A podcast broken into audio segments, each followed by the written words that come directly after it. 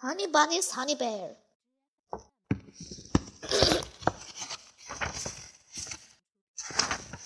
Honey Bunny, Funny Bunny sat next to Eddie Bear. He was the cutest bear in the school.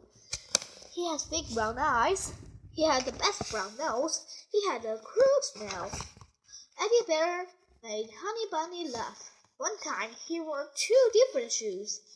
Another time he read his book upside down. And he was always walking into walls. Honey Bunny liked Daddy Bear. She wanted him to like her too. So she wore her best dress.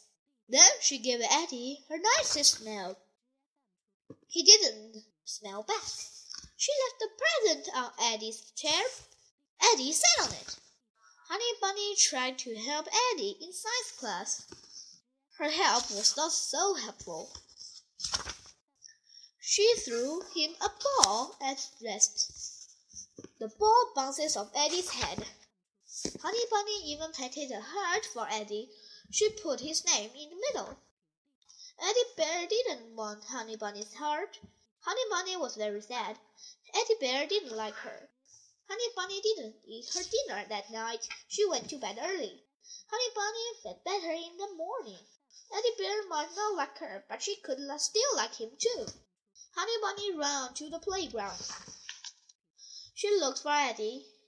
The only bear she saw was wearing glasses. Eddie Bear was wearing glasses.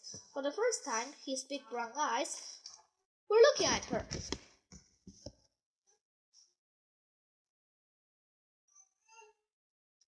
Tiger is a scaredy cat.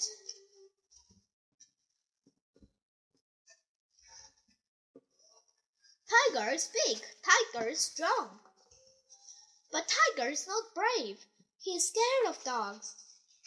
He is scared of trucks. He is scared of the vacuum cleaner. He is scared of the dark. Tiger is even scared of the mice in his mouse house. What's a scaredy cat? There's nothing scary here. There are no dogs, no trucks, no vacuum cleaners, no mice. And it's very sunny. Tiger takes a cat nap. The mice take a walk. They do not see the cat. Now this is the cat. The mice are scared. They run away. Tiger sees the mice. He's scared too. He runs too. Baby Mouse falls. Wah wah, he cries. Tiger hurts Baby Mouse. Wah wah, I want to go home, cries Baby Mouse. Help me. No, I'm too scared, says Tiger. Wah wah, I want my money, cries Baby Mouse. Tiger feels sorry for Baby Mouse. Don't not cry. I will help you.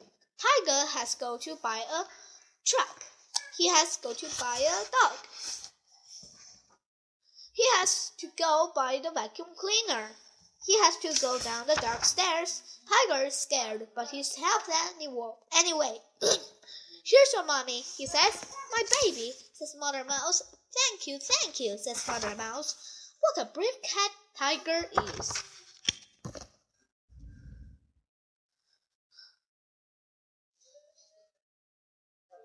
Wake up, sun! One night, in the middle of the night, a flea bit Dog on his ear. Dog woke up.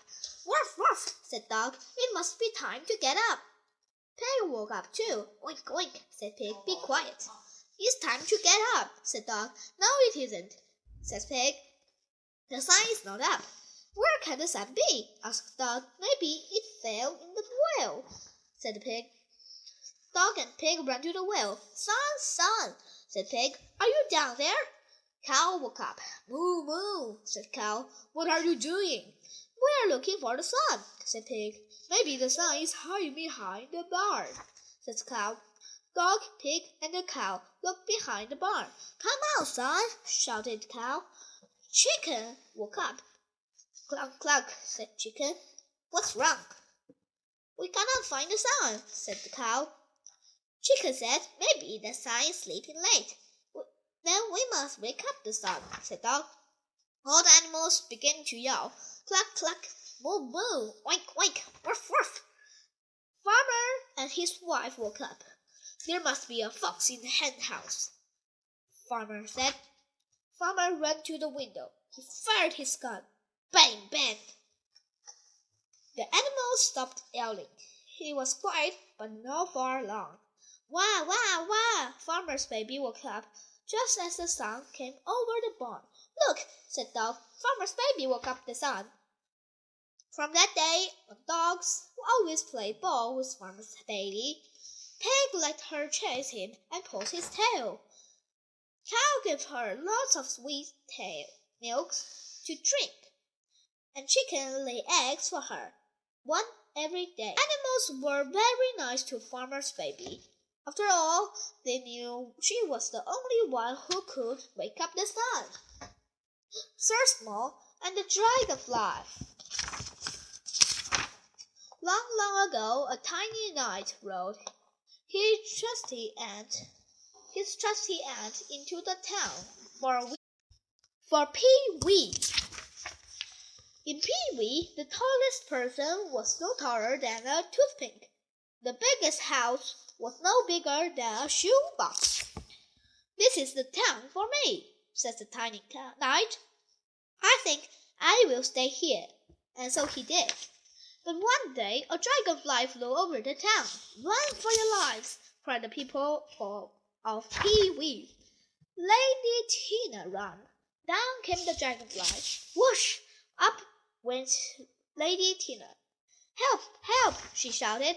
The dragonfly has taken Lady Tina into his tail. Who can save her? asked the king. The butcher said, I'm too old. The baker said, I'm too fat. The candlestick maker said, I'm too scared. I'm not scared, said the tiny knight. You? Who are you? asked the king. I'm Sir Small. I have my sword. It was the size of a pin. I have my shield. It was no bigger than a penny. And I have a my trusty ant. The king laughed. You're even smaller than we are. I'm small, but I'm brave. I will save Lady Tina. Sir Small rode to the cave of the dragonfly. The dragonfly was asleep. Lucky Sir Small. Shush, he said to Lady Tina. Then he cut the ropes. Lady Tina was free. Come with me, Sir Small told her. Lady Tina got on Sir Small's ant. Away they, ro they rode. There was no time to lose. Soon the dragonfly woke up. Where was the pretty lady? She, the dragonfly wanted her back. The dragonfly flew after the Sir Small and Lady Tina. It came closer and closer, but Sir Small wasn't scared. He saw a big wiper spider web. Now he had a plan. Sir Small rode behind the web. Try and get us! he called to the dragonfly. Down came the dragonfly. He flew into the web and was trapped. That was the end of the dragonfly. That night, the people of Pee Wee had a big party. Lady Tina said with Sir Small.